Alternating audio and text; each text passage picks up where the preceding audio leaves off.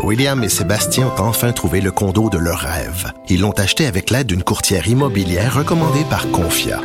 Parmi les courtiers qui leur ont été proposés, William et Sébastien ont choisi de faire affaire avec Hélène. Elle connaissait bien le quartier et d'emblée, elle a compris leurs besoins. Ça a tout de suite cliqué. Mais quand même pas autant qu'entre William et Sébastien. Confia, on se dédie à l'espace le plus important de votre vie. Confia fait partie d'Espace Proprio, une initiative de Desjardins. Cube Radio.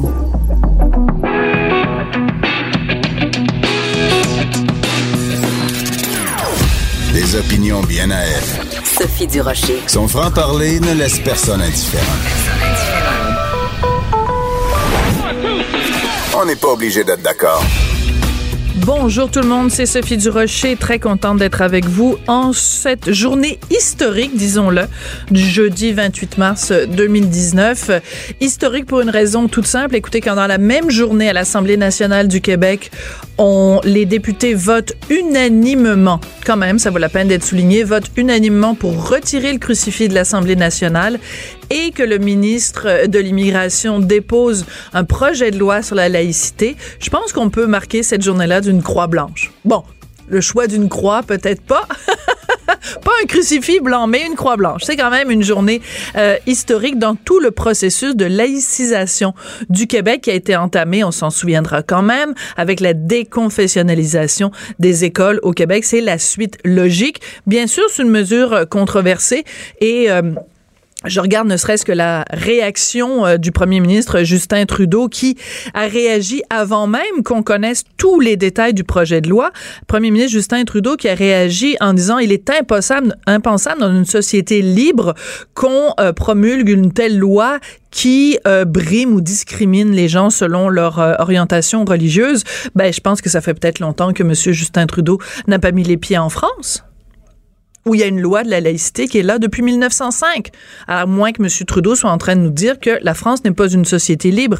Que dire de la Suisse ou de d'autres endroits à travers le monde où il y a bel et bien des lois sur la laïcité? En tout cas, vous en doutez bien, puisque c'est le sujet du jour, on va en parler aujourd'hui, mais on va en parler un petit peu plus tard avec Mathieu Bock-Côté, euh, mon collègue donc euh, du Journal de Montréal, Journal de Québec. Mais d'abord, on revient sur une nouvelle fort intéressante qui est dans le journal de ce matin.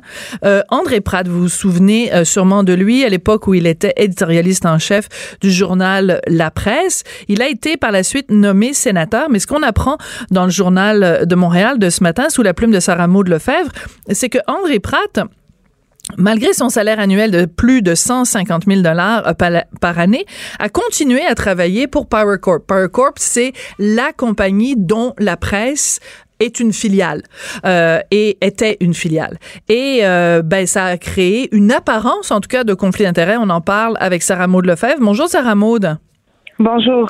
C'est extrêmement intéressant ce que tu écris dans le journal euh, ce matin. Donc, à quel titre André Pratt travaillait-il pour Power Corporation? Ce qui est intéressant, c'est que son travail chez Power Corporation est arrivé à peu près au même moment où est-ce qu'il est devenu sénateur. Donc, au moment qu'il est devenu sénateur, à peine quelques semaines plus tard, euh, c'était déjà d'ailleurs en discussion à ce moment-là, il est devenu conseiller pour Power Corporation son rôle, plus précisément, était d'aider à la restructuration euh, du journal La Presse, qui était en plein changement à ce moment-là. Oui. Alors, c'est sûr que ça fait bizarre parce que normalement, quelqu'un qui est sénateur, bon, c'est pas illégal, bien sûr, d'avoir d'autres euh, emplois. Et je pense que dans ce cas-là, il l'a clairement indiqué aux gens du Sénat qu'il avait un emploi. Là où le bas si je peux m'exprimer comme ça, c'est que venait avec cet emploi chez Power Corp euh, des bureaux chez euh, Power et qu'il a utilisé ce bureau-là pour faire des rencontres reliées à son travail de sénateur. C'est, c'est, c'est difficile de comprendre comment il a pu euh, jumeler les deux, comment les deux ont pu se croiser. Oui, en effet. Donc, vraiment, c'est en posant plusieurs questions au sénateur Pratt qu'on a fini par apprendre que à 13 reprises, selon ses agendas, c'est un chiffre qu'il nous a donné, il a reçu des gens liés à sa fonction de sénateur dans les bureaux de Power Corporation. Euh, euh, on lui a demandé s'il avait déclaré ça au Sénat. Il a dit, il a dit que non. Euh, mais là, c'est allé un petit peu plus loin, même encore ce matin, puisque M. Pratt, suite à, toutes ces différentes allégations-là, a euh, décidé de, euh, en fait, déclencher une enquête sur lui, de demander le déclenchement d'une enquête sur lui, pour être plus exact. Il a envoyé une lettre au commissaire, à la personne responsable de l'éthique au Sénat pour demander de vérifier s'il avait réellement le droit de faire ça, donc de recevoir des invités liés à sa fonction de sénateur dans les bureaux de Power Corporation au centre-ville de Montréal. Euh, rappelons par ailleurs que, que ce n'est même pas un sénateur montréalais, euh, M. Pratt. Ben non. Il est euh, de la division euh, sénatoriale de Salaberry sur la rive sud de Montréal. D'accord. Mais c'est assez étrange. Donc, cette, cette demande qu'il a faite lui-même, qu'il a adressée donc aux, aux, gens de l'éthique au Sénat, euh, c'est vraiment suite à ton travail d'enquête à toi. Là, c'est pas de lui-même qui s'est réveillé un matin en disant, ben là, je vais aller demander des questions aux, aux responsables de l'éthique. Non, c'est suite à l'article publié ce matin. Euh, il a d'ailleurs euh, tweeté et, écrit aussi sur Facebook que c'est suite à l'article publié dans le Journal Montréal qu'il demandait de son propre chef à, ce qu'on vérifie si sa situation était, était correcte, sa situation était régulière. Euh, il pose aussi la question au, au, conseiller sénatorial à l'éthique de manière plus large si son emploi chez Power Corporation était correct. Il a beau l'avoir déclaré, il demande il demande en fait, est-ce qu'avec le recul, j'aurais dû peut-être m'abstenir d'avoir cet emploi-là? Parce que au-delà du fait qu'il recevait des gens dans son bureau, il y a un autre aspect qui était préoccupant aussi. Bien sûr. Le fait que la, presse, en fait, est en, était à ce moment-là en train de se redéfinir. Voulait, on s'en allait vers l'organisme à but qu'il est aujourd'hui, mais pour ça, ça prenait des changements législatifs. Donc, des discussions avec les paliers au mm. gouvernement provincial et fédéral. Donc, ça mettait encore plus M. Pratt dans une drôle de situation, étant donné son rôle chez Power Corporation et son rôle à Ottawa comme sénateur. Euh, puis il n'y a pas juste ça aussi, Sarah Maud, il faut aussi rappeler que euh, le gouvernement euh, libéral de Justin Trudeau a décidé, a acquiescé aux demandes des médias en difficulté et qu'il a décidé de donner, je pense que c'est plus de 600 millions de dollars pour aider la presse écrite. Mhm. Alors, donc, je comprends que M. Pratt invoque le fait que quand il y a eu des, quand il y a pu y avoir à certains moments des discussions de près ou de loin qui pouvaient toucher de près ou de loin différents différentes activités de Power Corp qui s'est retiré. Mais quand même, quand on parle de conflit d'intérêt, il n'y a pas juste le conflit d'intérêt lui-même, il y a l'apparence de conflit d'intérêt. Alors, c'est un peu gênant. C'est pour toutes ces raisons-là que cette question-là est, il y a un malaise évident quand même. Mais selon les différents experts en éthique qu'on a, qu'on a consultés, euh, euh, notamment euh, à, à, à, à l'UQAM ou à une autre université, l'Université de Montréal, pour eux, il y a apparence de conflit d'intérêt dans ce dossier-là.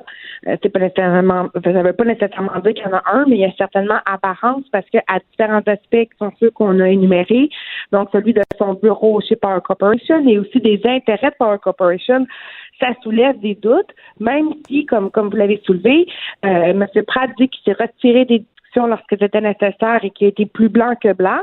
On n'a pas de raison de croire qu'il nous manque à ce sujet-là. On peut croire à sa bonne foi, mais il y a quand même des, des questions qui se posent et des vérifications à faire. En tout cas, du moins, c'est ce qu'il pense, puisqu'il a demandé au conseiller sénatorial à l'éthique de se pencher sur sa situation euh, de double emploi. Oui, puis il faut spécifier pour les gens qui sont peut-être pas euh, nécessairement au courant, mais Power Corporation, donc maintenant la presse, donc euh, est un, organisme indépendant. Vous l'avez dit tout à l'heure, un, organisme à but non lucratif, mais il y a plein d'autres euh, compagnies que possède Power Corporation. Par exemple, ils sont très présents dans le domaine des assurances, avec entre autres la Great West et d'autres d'autres compagnies. Donc les, les c'est un empire, l'empire l'empire des marais, l'empire Power c'est euh, des millions et des millions de dollars. Bon, là, il y en a beaucoup, c'est des investissements à l'étranger, mais il y a aussi beaucoup d'investissements au Canada. Donc, j'essaie juste de, de, de, de parler de ce dossier-là en prenant le plus de recul possible à sa face même l'idée qu'un sénateur euh, qui, qui, occupe quand même un poste qui est important dans la démocratie canadienne parce que c'est une haute instance de décision que quelqu'un puisse se dire je peux à la fois siéger au Sénat et travailler pour une entreprise qui est euh, un empire euh, euh médiatique un empire financier qui brasse des millions de dollars. C'est difficile de réconcilier ces deux positions Cela dit, il faut, faut quand même nuancer que M. Pratt n'est pas le seul sénateur à travailler, puis que ça c'est permis à tous les sénateurs de travailler, c'est permis aux députés aussi, pourvu qu'ils le déclarent, ils peuvent occuper un autre emploi.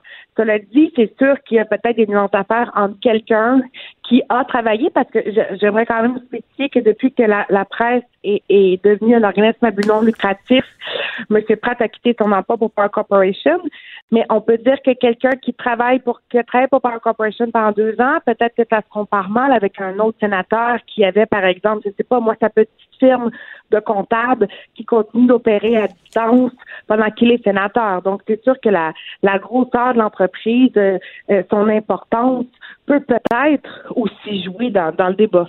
Oui, parce que bon, si on regarde quand même les différents euh, emplois qu'il a qu'il a occupés, vous, euh, tu en tu en cites trois. Bon, alors je vais rappeler pour pour euh, les, les, bénéfices de la discussion, conseiller principal à l'emploi de Power Corp, Power Communication, pardon, de 2016 à 2018, analyste stratégique Power Corporation du Canada et conseiller auprès du comité d'investissement Saga China. Lui dit que c'était juste pour donner quelques conseils sur l'évolution de la conjoncture euh, économique en Chine. Et comme chacun sait, André Pratt est un grand spécialiste de la Chine. Non, j'ironise un petit peu, mais bon, euh, c'est c'est quand même euh, des liens euh, économiques. Puis on ne sait pas combien, de quelle, quelle était sa rémunération quand tu travaillais pour ces différentes filiales de, de Power Corporation. Euh, le sénateur pas les sénateurs ne sont pas obligés de dévoiler leur rémunération. Ils sont seulement obligés de révéler s'ils gagnent plus de 2000 dollars par année en dehors du Sénat. Ils doivent le dire. Mais ne doivent pas fournir le montant. Moi, j'ai demandé à M. Pratt ce matin s'il était ouvert à l'idée de, de rendre publique sa rémunération. et euh, il a refusé. Il a refusé. Ben donc, de toute façon, c'est tout à fait euh, son droit, mais on a le droit aussi, nous comme euh, contribuables qui payons son salaire de sénateur, de dire, ben écoutez, 150 000 dollars par année, en plus avec tous les, les bénéfices marginaux qui viennent avec. Euh, bon, moi, je peux le dire parce que je suis, chroniqueuse d'opinion. Toi, évidemment, comme journaliste objectif, tu dois, as ton droit de réserve, Sarah Maud. Mais moi, je dirais, pour conclure, on se garde une petite gêne. On aurait aimé que le sénateur euh, se garde une petite gêne parce que ben, tous les experts, de toute façon, que tu as consultés disent aussi qu'il s'est placé lui-même dans une situation pour le moins, pour le moins délicate.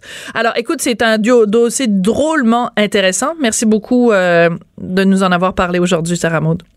Merci, bon après-midi, au revoir. Bon après-midi. Sarah Maud Lefebvre, donc, qui est journaliste au bureau d'enquête du Journal de Montréal, Journal de Québec. Vous lirez ça dans le journal de ce matin. Le sénateur Pratt, donc, euh, en une position délicate pour le moins, en, en, ayant continué de travailler pour son ancien employeur tout en étant sénateur. Sophie Durocher. On n'est pas obligé d'être d'accord. Vous le savez, à l'émission, je déplore souvent euh, le manque de littératie financière euh, au Québec, euh, où euh, ben, très souvent les gens sont pas capables de faire la différence entre un REER et un CELI. Puis c'est pas de notre faute, c'est juste que euh, de façon générale, on a peu de gens qui vulgarisent l'information économique, alors qu'on a, par exemple, beaucoup de, de personnalités connues qui font de la vulgarisation scientifique ou autre. Alors chaque fois qu'il y a des qui font ce travail-là de vulgarisation euh, économique. Je trouve que c'est important d'en parler de vulgarisation financière. Et il y a mon collègue Stéphane euh, Desjardins, qui est journaliste et chroniqueur euh, au journal, qui vient de publier un guide sur le courtage en ligne et ça s'intitule Le courtage en ligne, petit guide pour l'investisseur autonome. Bonjour Stéphane, comment vas-tu? Ça va très bien. Et toi, comment vas-tu? Ben, moi, ça va très bien, surtout que je suis contente qu'on ait réglé ça la dernière fois qu'on se tutoyait. Fait que c'est une bonne chose de régler. Euh, Stéphane, il y a beaucoup de gens qui, déjà à la base, tu leur dis investissement, puis ils préféraient aller passer deux heures chez le dentiste se faire faire un traitement de canal plutôt que de placer, de parler d'épargne et de placement. Mais en plus, si tu leur dis, ben, vous êtes capable de le faire vous-même, vous n'avez pas besoin de passer par un courtier, vous êtes parfaitement capable de le faire tout seul en ligne. Là, c'est comme si tu leur disais, je vais te mettre dans une pièce euh, dans le noir, tout seul, je vais barrer la clé puis je vais te laisser là pendant 24 heures. C'est vraiment, c'est un cauchemar. Alors, comment tu peux, toi, les convaincre que le courtage en ligne, c'est une bonne chose? Ben, j'ai pas besoin de les convaincre parce qu'ils sont de plus en plus nombreux à vouloir le faire. Euh, il y a beaucoup, beaucoup de gens qui euh, soit sont jeunes euh, et sont au début de leur carrière, soit sont pré-retraités euh, ou euh, pas loin de la retraite et dont les enfants sont peu grands ou sont à la veille de partir du foyer familial et qui disposent d'un petit pécule pour investir et qui se demandent Hey, moi, je suis aussi bon, mettons que je j'ai peut-être du talent là-dedans, mm. Et qui se disent aussi, souvenez-vous de mon collègue Fabien Major qui disait que les banques avaient, il a écrit un livre là-dessus, que les banques avaient les intérêts de leurs actionnaires bien avant ceux de leurs clients. Tout à fait. Ben, on est toujours mieux servi que par soi-même, hein? Oui, on est, ben, en fait, on n'est jamais mieux servi que par soi-même, je dirais. Mais en fait, c'est que ce qui fait peur aux gens, peut-être, mais je comprends quand tu dis il y en a de plus en plus qui le font. La question, c'est peut-être est-ce qu'ils le font bien? Parce que si on se lance dans le courtage en ligne en disant ah moi je suis capable, euh, tu sais, euh, je connais ça, la bourse et tout, euh, on risque de se planter. Donc ça prend des conseils. est-ce que la motivation première de quelqu'un qui fait du courtage en ligne, c'est de dire je suis tanné de payer une commission. Pourquoi je payerais quelqu'un d'autre pour alors que je suis capable de le faire moi-même? Est-ce que c'est la, motivation de, ne pas payer la commission qui est, euh, qui est la motivation première? Oui et non. Je dirais que oui parce que euh, ça coûte euh, cher de faire faire ces placements par quelqu'un d'autre, surtout que la majorité des gens ne le savent pas, mais il y a des frais de gestion quand vous achetez, par exemple, un fonds commun auprès d'un conseiller à la banque ou euh, à la mm. caisse populaire. Il y a toujours des frais. Euh, c'est sûr qu'on s'en sort plus, euh, disons qu'on on, oublie ces frais-là. ceci dit, la motivation première, je dirais, c'est une motivation qui est, quand on fait ses propres placements, on veut atteindre une certaine autonomie financière. Et cette autonomie financière-là, ben concrètement, ça, nous permet de prendre un peu plus de contrôle sur notre vie de réaliser ses, ses, projets de vie euh, personnels. Ça, c'est pas mal ça euh, qui joue beaucoup chez les gens qui font du placement. Euh, c'est de pas de, de pas être dépendant du système, d'être à l'abri hmm. de, de, de comme la majorité des gens là, vivent d'une paye à l'autre. Hein. Ça fait vraiment peur. Ouais. C'est le tiers des Québécois vivent d'une paye à l'autre. Il y a même 20% des gens qui ont qui ont, qui ont peur euh, d'être en situation d'insolvabilité euh, euh, s'ils euh, perdent leur emploi. C'est grave. Là. Ouais. Alors, quand on met de l'argent de côté, ben on se protège. C'est ça. Puis on s'assure d'avoir plus de contrôle sur notre vie. D'accord. Mais ça, le principe de l'importance de l'épargne, ça, je pense que c'est, c'est, c'est, c'est même si les gens sont pas nécessairement capables d'épargner, parce que bon, on se fait quand même euh, euh, raser la laine sur le dos par le gouvernement aussi avec des taux d'imposition extrêmement euh, élevés, puis toutes sortes de, de, de taxes connexes aux impôts. Mais donc, même si on est conscientisé à l'importance d'épargner, on a, on se retrouve quand même dans la position où on a le choix. On va voir un courtier ou on le fait nous-mêmes. C'est quoi le plus gros danger si on le fait nous-mêmes? À quoi on doit faire le plus attention? Il faut se méfier de ses émotions. Hmm. Tu sais, euh, le vieil, euh, le vieil adage qui, euh, la, vieille notion là, que quand les marchés vont bien, les gens se garochent puis ils achètent des choses. Puis ben quand les marchés se plantent, ben ils font comme des moutons, ils vendent. c'est le pire moment de hmm. vendre. En fait, c'est quand quand ça descend qu'il faut acheter. je regarde le Brexit par exemple. il y a différentes entreprises qui euh, sont, font beaucoup d'argent en, Angleterre, au, Royaume-Uni, qui sont cotées en bourse euh, et euh, qui, qui, sont battues en ce moment par les investisseurs à cause du Brexit, ben c'est le temps d'en acheter, ces ben entreprises-là.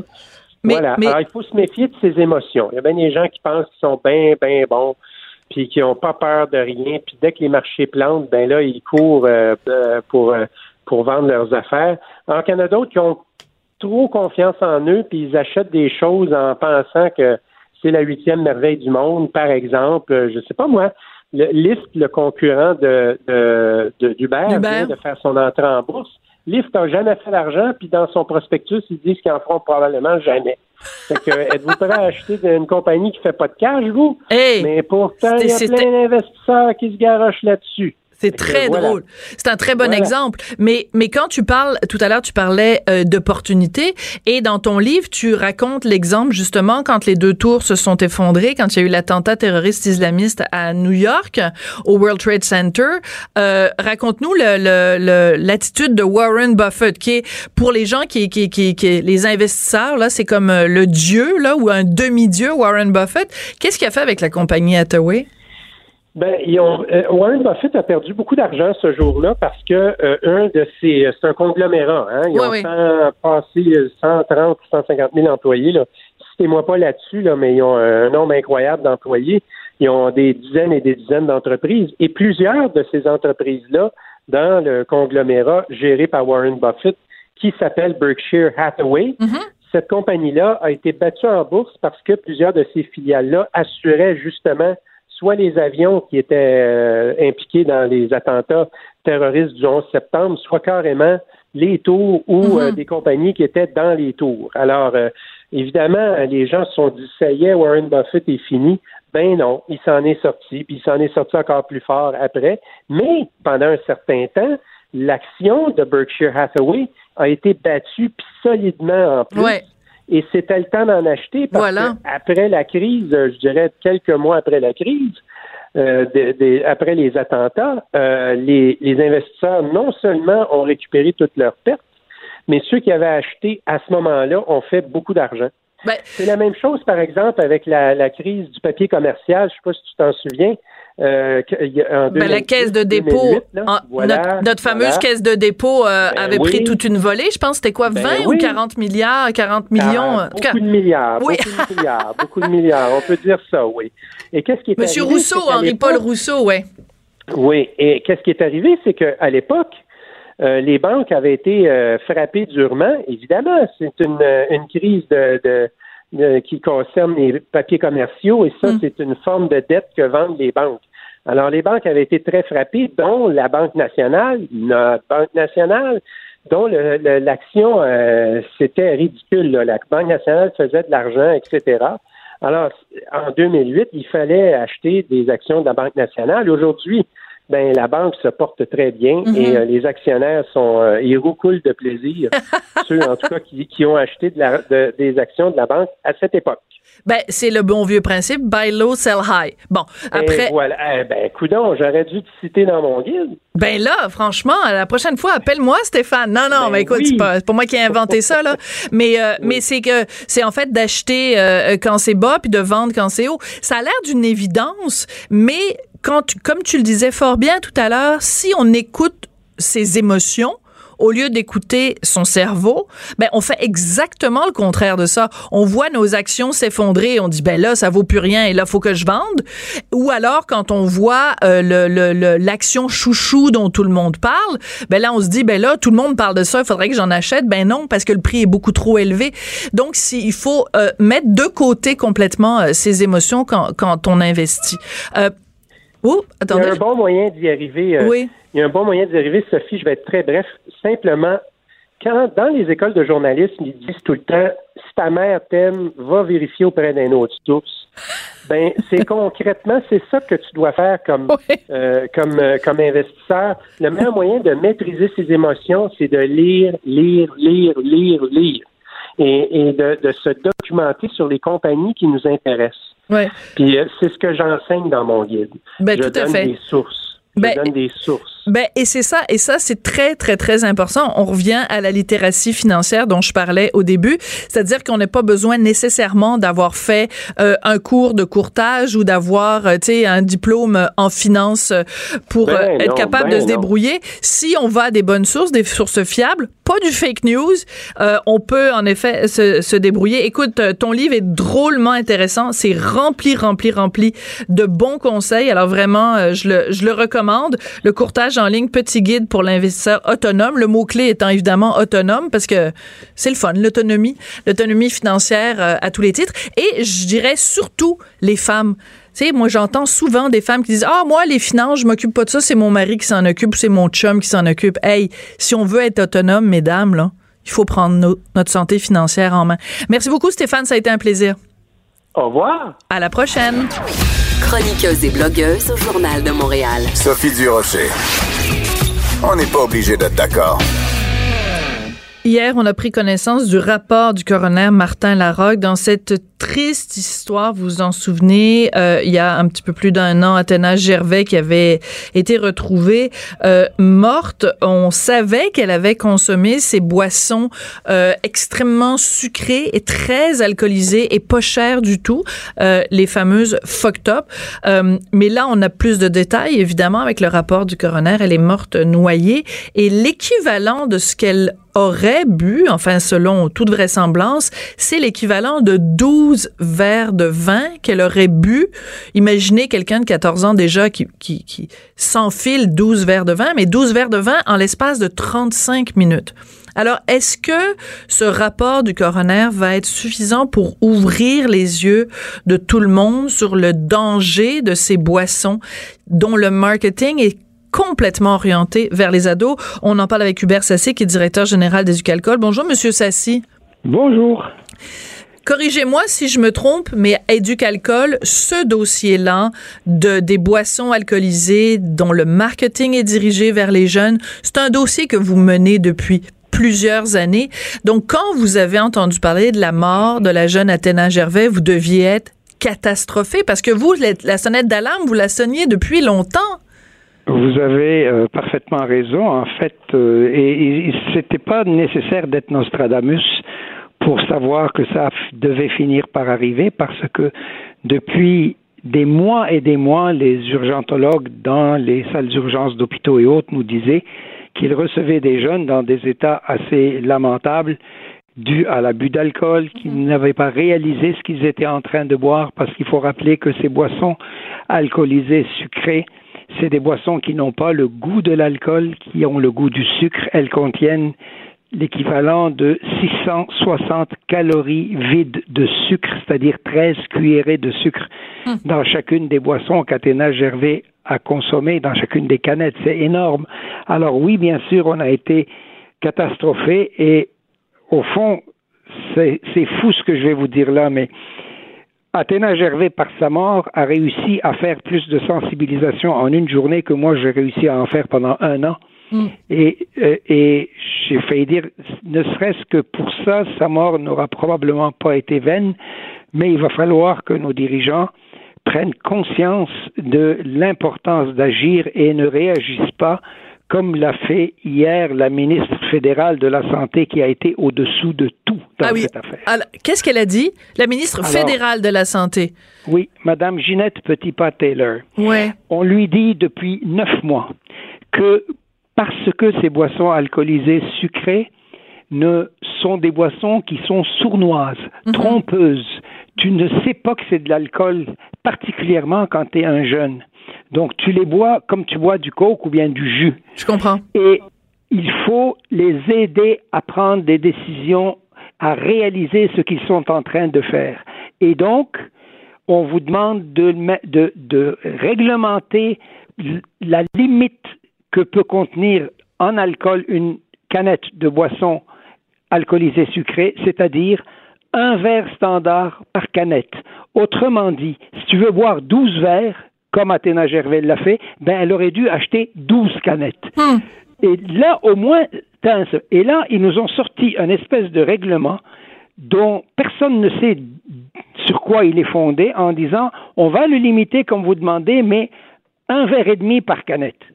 D'où vient le un verre et demi? Pourquoi un verre et demi? Il n'y a jamais personne qui a réussi à nous donner le quart du début d'une explication intelligente. Hmm. Et là, ce qui s'est produit hier, est parce qu'en réalité, si vous me permettez, nous, on a applaudi des deux mains les trois recommandations du coroner, parce que c'est exactement ce que nous disons depuis neuf mois.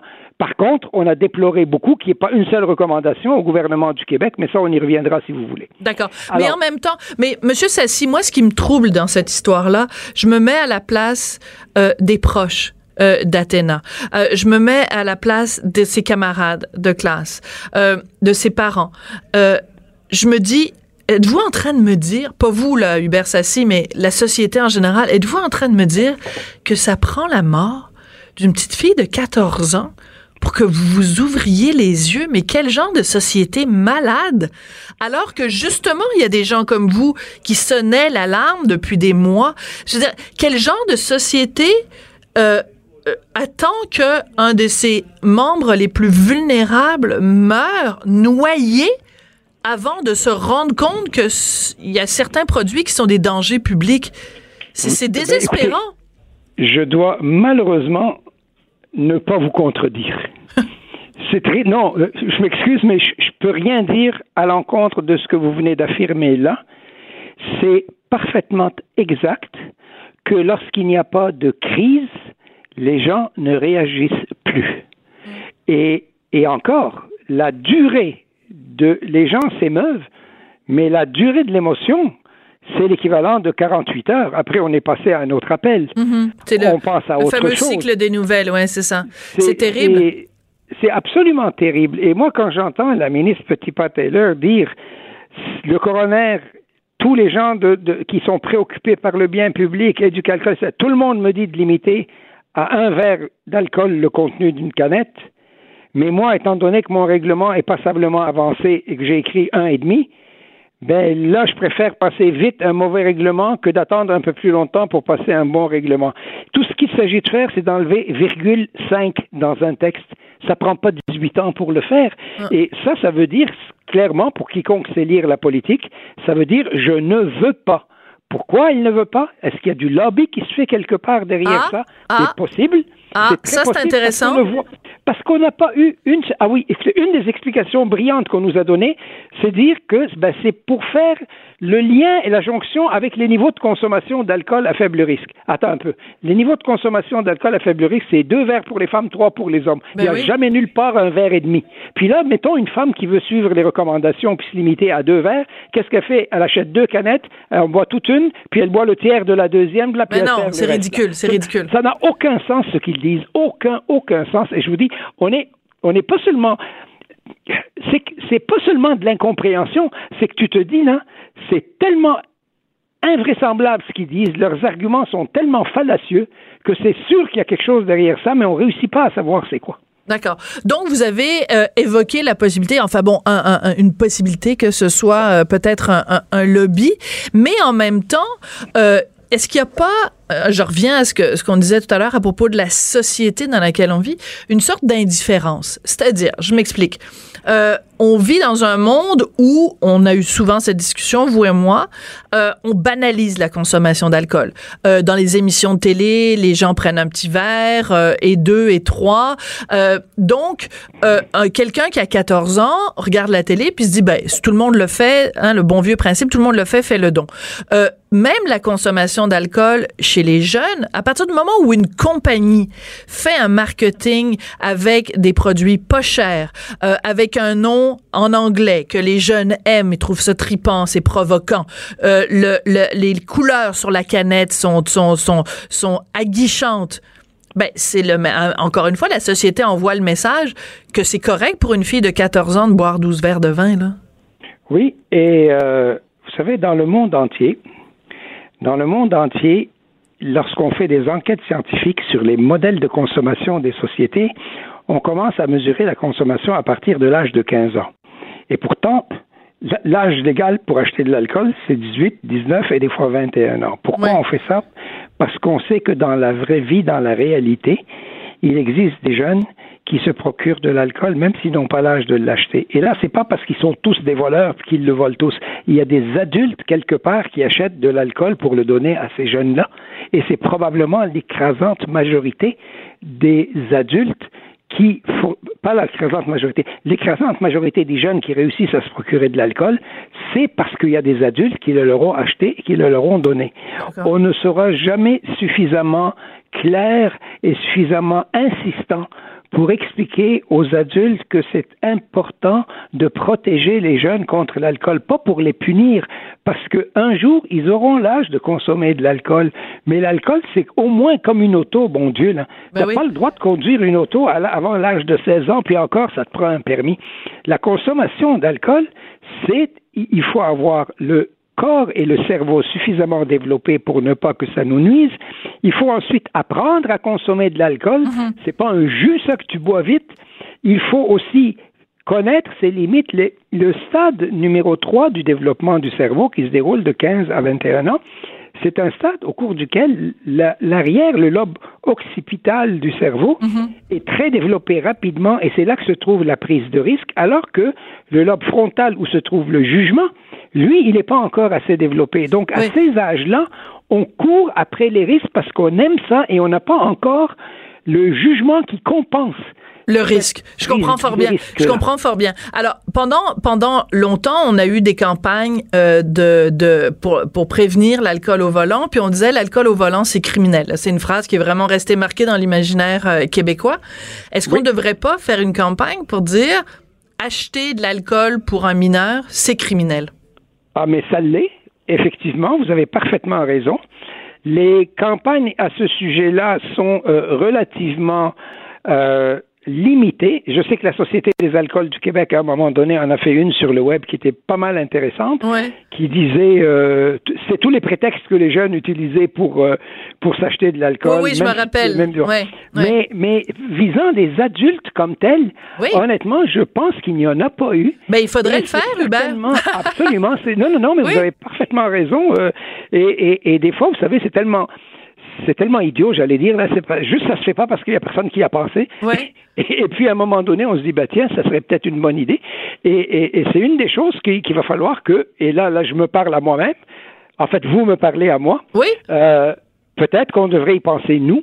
Et je dis pas peut-être, on va y penser et peut-être que ça serait une sacrée bonne idée qu'on le fasse.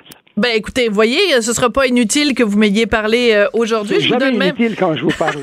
jamais. Je vous mets, je vous donne même euh, gratuitement des conseils, euh, des conseils de communication. Non, on, on je vous taquine, mais mais il reste que c'est de, c'est devenu tellement un problème social qu'il faut qu'il y ait une prise de conscience et il faut qu'il y ait une prise de conscience aussi chez les jeunes parce que je, je pense, je reviens à la pauvre Athéna, 14 ans.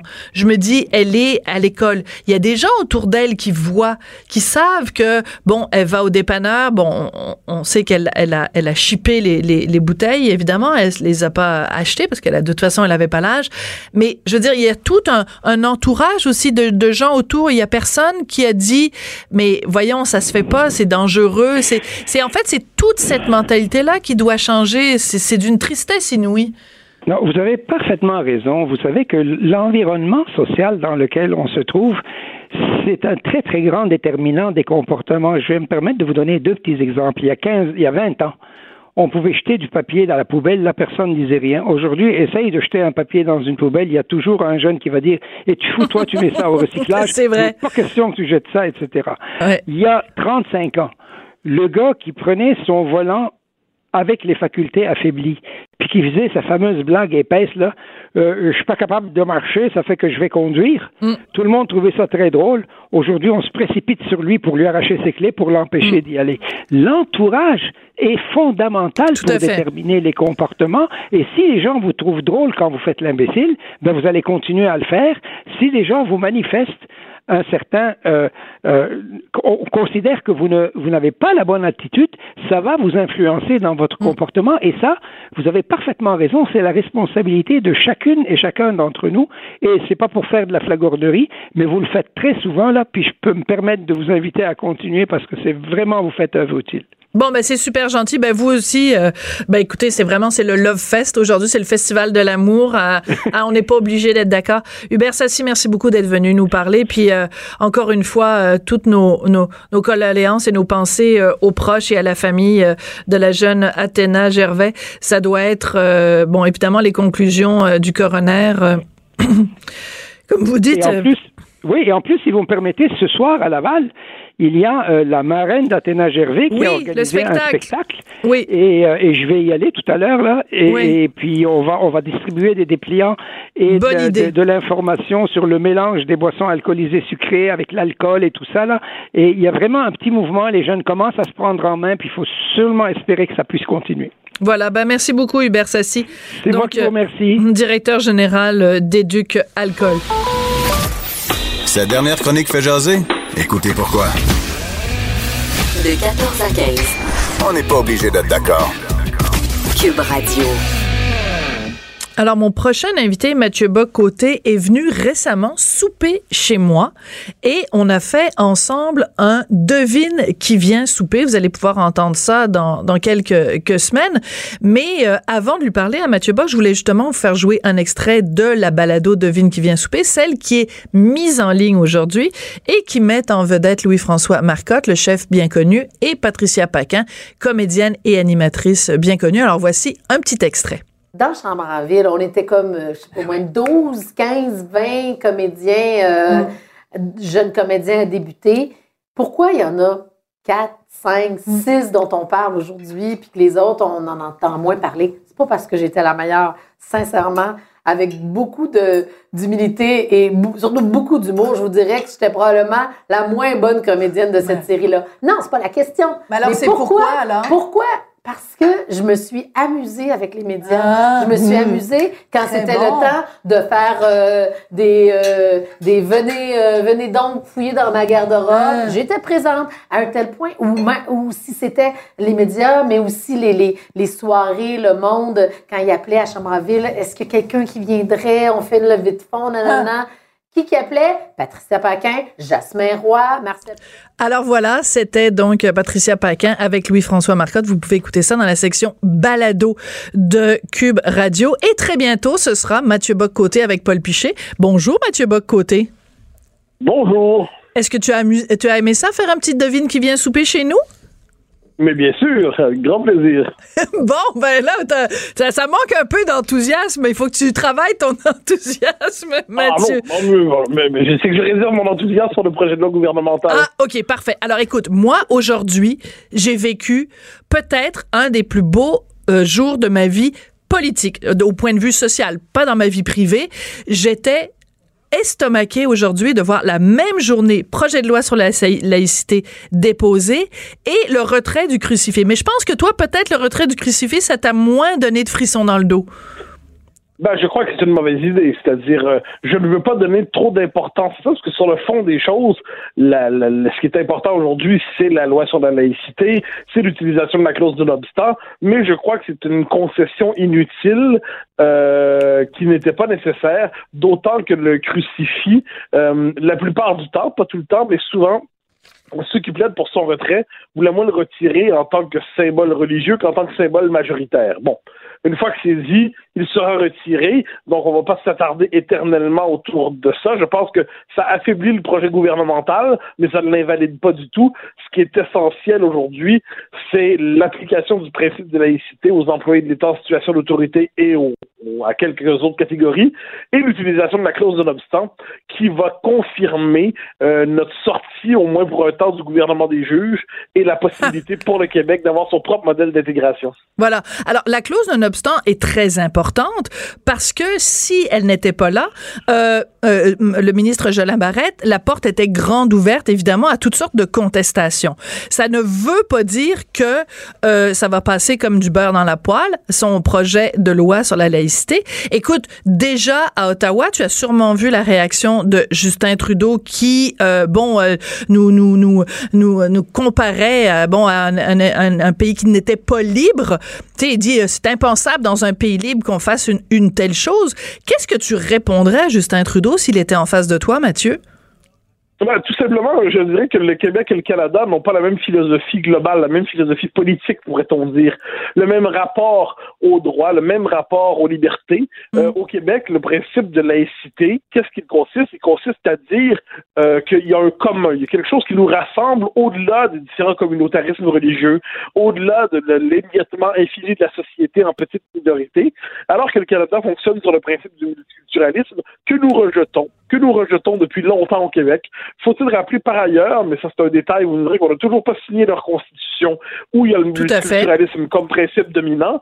Alors, pour le Canada anglais, ça, je pense que c'est là de l'affaire pour le Canada anglais, le Québec, lorsqu'il affirme sa singularité, il fait preuve de suprémacisme ethnique. C'est-à-dire, quand on rappelle qu'on est un peuple, qu'on est une nation, la logique du Canada anglais ou des élites fédérales, c'est de dire, ah ah, manifestation de discrimination à grande échelle. Pour nous, c'est simplement rappeler qu'on a notre propre modèle de société, notre mhm. propre modèle de gestion de la, diversité, du fait religieux, Et je pense que le désaccord est là. Mais bon, pour l'instant, euh, l'utilisation de la clause de l'obstant nous permet enfin d'affirmer le poids du politique dans un pays qui fonctionne au gouvernement des juges. Oui. Alors, ce midi, j'étais interviewée à la CBC, à l'émission Radio Noon avec Sean Appel. Et à un moment donné, il m'a demandé, l'animateur, il dit, oui, mais bon, je comprends votre défense de la laïcité et tout ça. Enfin, plutôt, il la comprenait pas, mais il m'a dit, euh, finalement, euh, qu'est-ce que vous répondez aux gens qui disent c'est une solution à un problème qui n'existe pas? Alors, il a fallu que je lui refasse tout un historique de la déconfessionnalisation euh, au Québec, le processus de déconfessionnalisation, en lui expliquant, ben, finalement, aujourd'hui, avec le projet de loi, Jolin Barrette ne fait que continuer l'œuvre qui avait été commencée à ce, à ce moment-là. Est-ce que euh, tu es d'accord avec ça? Est-ce que c'est ça qu'on doit expliquer au Canada anglais? Ben, il y a deux choses, Alexis. Je suis tout à fait d'accord pour dire que ça s'inscrit dans une trajectoire historique. Le principe de laïcité au Québec, bon, il, est, il a une longue histoire, mais disons qu'il émerge vraiment avec la Révolution tranquille. Et on a euh, cherché à remodeler la société à partir de ce principe-là. Et c'était globalement une réussite. Mais euh, donc, je suis tout à fait d'accord. J'ajouterais à ça, cela dit, que la question du... Euh, du fait religieux dans l'espace public. La question des signes religieux ostentatoires se pose partout dans le monde occidental aujourd'hui. Mm-hmm. Euh, et, et, en Europe, je donne un exemple, mais l'interdiction, par exemple, de la pas de, pas de la pardonnez-moi, de la burqa ou du niqab dans l'espace public, dans l'espace public, j'entends, euh, ça fait partie souvent des traditions juridiques nationales. Alors, on doit se demander de ce point de vue, est-ce que la norme anglo-saxonne, donc essentiellement américano-canadienne, qui s'impose à nous, euh, est-ce que cette norme-là, c'est la norme universelle Mm. ou n'est-ce pas tout simplement la norme d'un empire qui globalement ne peut pas concevoir qu'on pense pas comme lui? Ouais. Non, non, mais c'est ça. C'est vraiment, on a l'impression, en fait, qu'on on vient de deux planètes. Tu sais, le, le, le livre qui était sorti il y a plusieurs années où on disait les hommes viennent de Mars, les femmes viennent de Vénus. Mais là, je pense que là-dessus, on pourrait dire le Canada anglais vient de Mars et le Québec vient de Vénus parce qu'on on a l'impression qu'on parle même pas de la même chose. Moi, je me dis, euh, je pense que François Legault a tout et, le ministre Jolin Barrette, je pense qu'ils ont tous les deux devant eux un grand défi qui est un, un défi de vulgarisation et un défi d'éducation. Parce que euh, c'est pas tout de faire un projet de loi sur la laïcité. Il faut être capable de l'expliquer. Il faut être capable de le vendre. Il faut être capable de le dédramatiser. Euh, tu, tu penses pas qu'il y a oui, ce travail-là oui, aussi qui doit être fait? Oui, mais oui, mais c'est-à-dire euh, on aurait beau avoir les explications les plus fines, les plus sophistiquées, les plus raffinées, les plus pédagogiques. En dernière instance, il n'y aurait aucune acceptation et j'oserais même dire aucune compréhension au Canada anglais parce que regardez ce qui va être le traitement qui va être réservé au Québec, être le même traitement au Canada anglais plus largement dans le monde anglo-saxon est réservé à la France par rapport à la laïcité. Où on présente toujours la laïcité à la française comme une forme d'autoritarisme et d'intolérance religieuse à l'endroit des musulmans. Euh, la France, qui est quand même, à ce que j'en sais, un, un grand pays, presque une civilisation à part entière, eh bien, n'est pas la, la laïcité française n'est pas comprise dans le monde anglo-saxon. Absolument. Alors, François Legault pourrait être le plus grand pédagogue sur Terre, appelons ça un Jacques Parizeau de la laïcité, là. Euh, que, que le lendemain matin, le Canada anglais trouverait encore qu'on est devant un projet intolérant, euh, phobe, inf- raciste, discriminatoire. Donc moi, je, je pense qu'il doit moins, évidemment, il doit le plus con, il doit chercher à expliquer, surtout pour les Québécois, surtout clarifier nos consensus nationaux. Mais il doit surtout s'assurer d'avoir une solide colonne vertébrale, se montrer indifférent à la pluie de crachats qui viendra nécessairement du Canada anglais, se rappeler que la légitimité démocratique québécoise pèse bien davantage pour nous que les cours de morale qui nous viendront de Toronto. Mhm. Et tout ça, c'est infiniment. Et de ce point de vue, si le Canada anglais n'est pas content, eh bien qu'il constate encore une fois que nous sommes deux peuples dans le même pays. Et c'était intéressant d'ailleurs, tout à fait dans cette pers- perspective-là, de voir aujourd'hui la motion euh, qui a été euh, déposée par Pascal Bérubé et, euh, le Parti québécois, réaffirmant le, si tu veux, la, juridiction québécoise en disant, ben c'est certainement pas d'Ottawa que, va venir, enfin c'était pas formulé de cette façon-là, évidemment c'était beaucoup plus subtil et beaucoup plus élégant, mais de dire, ben on a parfaitement le droit ici, dans cette Assemblée nationale, de promulguer des lois sans avoir besoin de demander la permission au grand-papa à Ottawa ou au grand-frère à Ottawa. Oui, et, surtout qu'on a rappelé notre droit d'autodétermination. Ben oui. C'est quand même fondamental. Les, les fédéraux, on, on voit par la production d'une note, d'un mémoire en anglais seulement dans le cadre d'une contestation euh, juridique du projet de loi, de, pas du projet de la loi 99, donc la loi qui consacre le droit du Québec à l'autodétermination, mhm. eh bien, les fédéraux nous disent euh, non, vous n'avez pas le droit, et il faut la permission de cette province canadienne représentant 50% de la population pour avoir le droit de quitter. Ah ben, je m'excuse, mais notre droit à l'autodétermination, il trouve pas sa racine dans le consentement à Winnipeg, à Medicine Hat, à Halifax ou à Saint John Turner.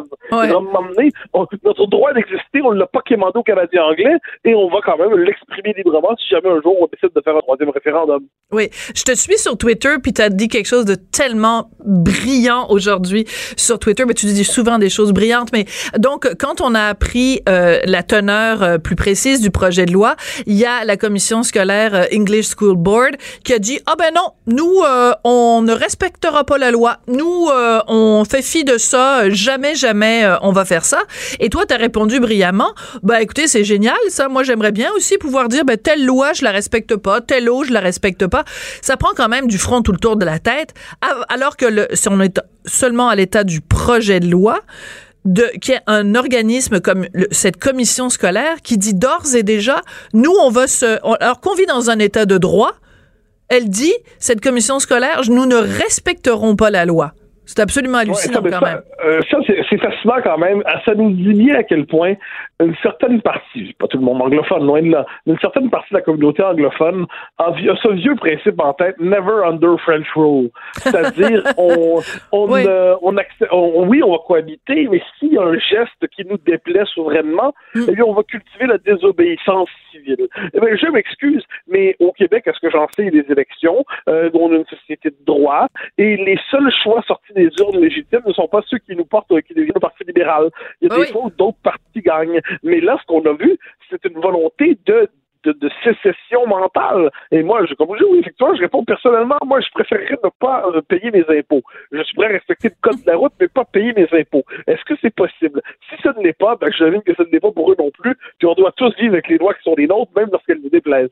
Oui, c'est ça. Puis tu peux pas faire, euh, tu peux pas avoir des lois à géométrie variable. Ah, oh, telle loi me plaît, je la respecte. Telle loi, euh, non, moi ça me fait de la pépène dans mon cœur, donc euh, je vais, je vais en faire fi. C'est, c'est quand même une aberration. Alors, juste te donner un dernier exemple. Donc ce midi, quand j'étais à, à, CBC, ben j'étais pas là physiquement, mais en tout cas peu importe au téléphone. juste avant que moi je parle, il y avait des gens qui appelaient au téléphone et il y a une femme musulmane qui a appelé en disant oui, ce projet de loi, c'est clair, ça vise les femmes musulmanes. C'est déjà commencé, là. Alors que le projet de loi vise toutes les religions, y incluant la religion catholique. Mais déjà, on commence à la... et c'est inévitable. Ça va être la campagne qu'on va subir. Elle va être brutale. Elle va être, ça va être une grande violence idéologique. Il faut faire preuve là-dedans de calme et de fermeté et ne pas céder. Absolument. Merci beaucoup, euh, Mathieu. Ça a été un plaisir de te parler. Mathieu Bock, côté chroniqueur et blogueur au Journal de Montréal, Journal de Québec, et aussi animateur du balado Les idées mènent le monde sur le site de Cube Radio. Cube Radio.